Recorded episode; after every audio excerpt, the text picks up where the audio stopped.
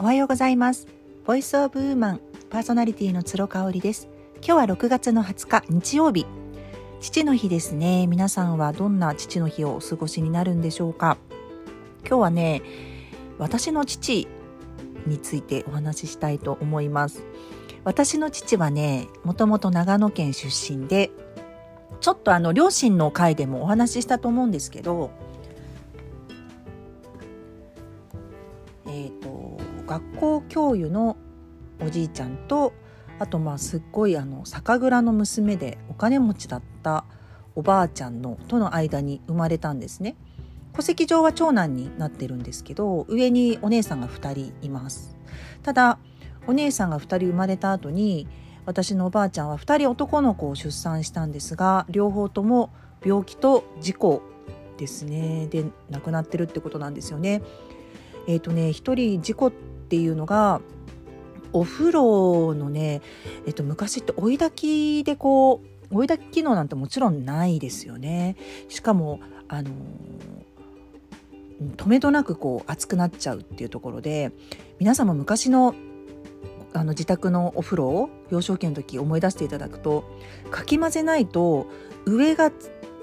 冷たくて下が熱いんだっけ反対だったっけ？どっちだったっけ？どっちかになっちゃいますよね。きちんとかき混ぜないとかき混ぜたら適温になるんだけど上か下かだけ？すっごい熱いってありますよね。それでね大やけどをしちゃってそのやけどがあのその後まだ治らないまま亡くなっちゃったんですよね。やっぱ全身やけどって体の皮膚の何パーセント以上やけどしちゃうと命を落としてしまうっていうことでなのでね私の父はね本当に本当に待望の長男だったんですよ。で名前が武雄って言うんですけど私の父ね。猛獣の猛なんですよ。武田けしく生きると書いて武雄なんですよ。すごいでしょ名前が。あの気づかなかったけどなんかの時にねすごいお父さん強い名前だね。なんかものすごいプロレスラーみたいな人なの？って聞かれてあ確かにそうだなって。武田けしく生きる。でもねやっぱおじいちゃんとおばあちゃんからしてみたら息子2人亡くしてるわけじゃないですか。このぐらい強く生きてほしいと願う名前つけるよねっていう話だったんですよ。でまああの厳しいおじいちゃんとおばあちゃんだったらしいんです、まあ、おばあちゃん優しかったらしいんですけど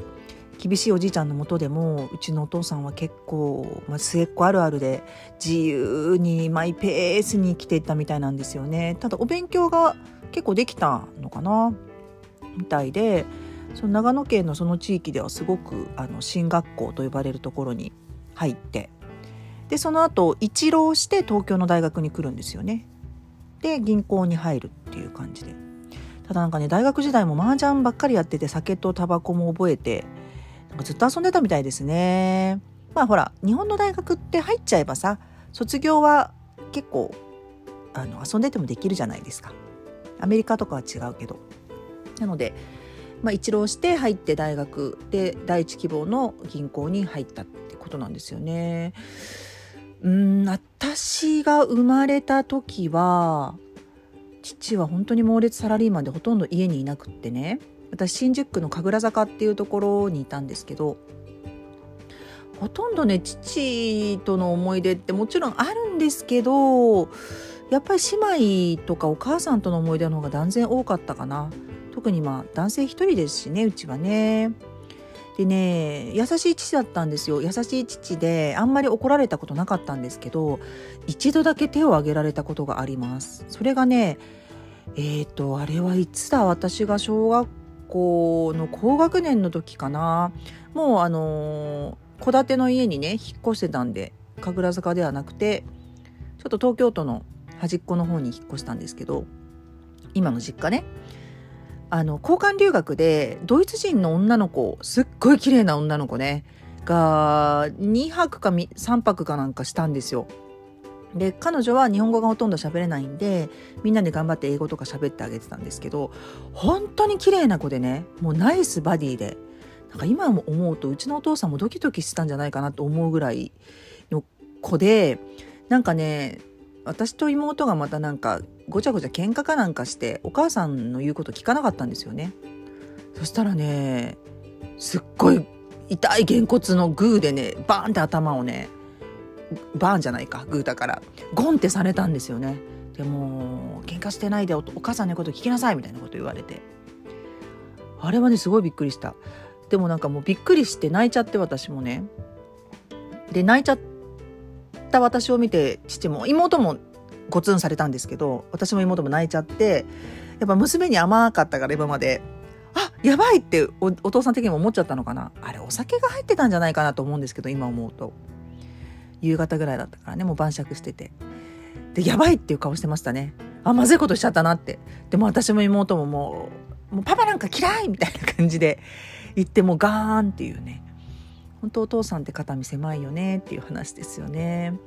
でその後ねうん大学入って私も社会人になってお父さんとの接点ほとんどなかったんですよね。私の父って、えー、っと私が10代の時に名古屋に3年仙台に3年かな。計6年間ぐらい単身赴任をしてたんで私のその多感な時期にちょうどねあのいなかったんですよ。だもう忘れもしないんですけど私があの所長をね迎えた時14ぐらいの時その時もねちょうど名古屋に行ってて手紙をもらいましたね。なんか君もこれで大人の仲間入りだねみたいな。でちょっとほら多感な時期だからそれもなんかえー、みたいな。感じで返事も書かなかったなーなんていうねほろ苦い思い出もありますけれども。でねあのー、私今2回目の結婚で主人がねおりますけれどもその主人がまたね私の父親にそっくりなんですよね。もう笑っちゃうぐらいそっくりでねお酒が好きだし楽しいこと好きだし、まあ、末っ子だし調子が良かったりとかして人にすごい好かれるしそう人にね嫌われないんですよね基本的に。噂話とか悪口とか言わないからうちの母あの母も父もね母も言わないけど父とかもねほんとそんな感じでねそれはなんかこう成人君主君子だからじゃなくってあんまり人に興味がないんだよねいい意味で。うん、なんかそこまでこう人のことにこうあれこれ詮索するとかっていうそういうキャラじゃないんですよね。私のあの主人もそうなんですけどいやーなんかねここまで自分の父親に似た人と結婚しちゃったかっていう感じでなんかそれがまた面白かったりしてね。うん、皆さんはいかがですかね？自分のお父さんと今のパートナーって似てますか？私はね結婚するまでその1回目の結婚より前はね付き合う人も全部含めてお父さんに似た人は一人もいなかったんでやっぱり合うんだろうな今の主人とっていうのはそこですね。はいということで素敵な父の日をお過ごしください。最後まで聞いていただいてありがとうございました。